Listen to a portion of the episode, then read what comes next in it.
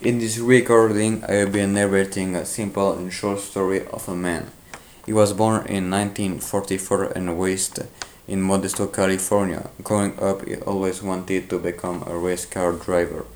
All was going well until a tragic day when his life was threatened by a car accident. He surprisingly survived after staying three days in a coma and two weeks in the hospital. Afterwards, the only thing left to do was to forget his dream and and stop his driver career because of this near-death experience. Another of this dream was to become a filmmaker, and he was most determined to achieve it. His father didn't want him to follow this career path because he preferred his son to become a stationery manager like him. They had a lot of argument about this topic, but as the man was sure about it, he decided to go to Los Angeles to study cinema.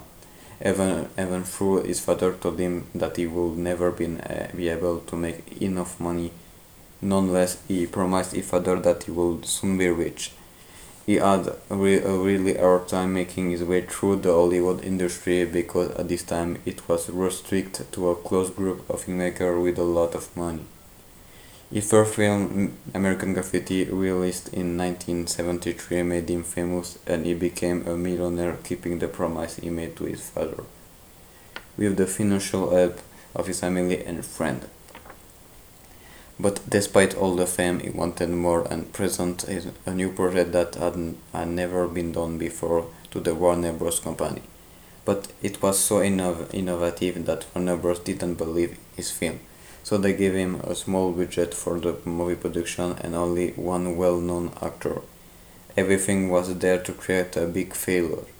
However, to the surprise of all, the film became one of the most famous movies of the 20th century when it was released. The name of this man is George Lucas, an American filmmaker known throughout the world to have created Star Wars, one of the most iconic film series in modern pop culture, and it was history.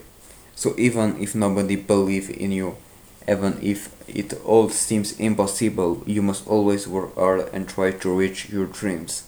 Nobody ever know if you will succeed or fail.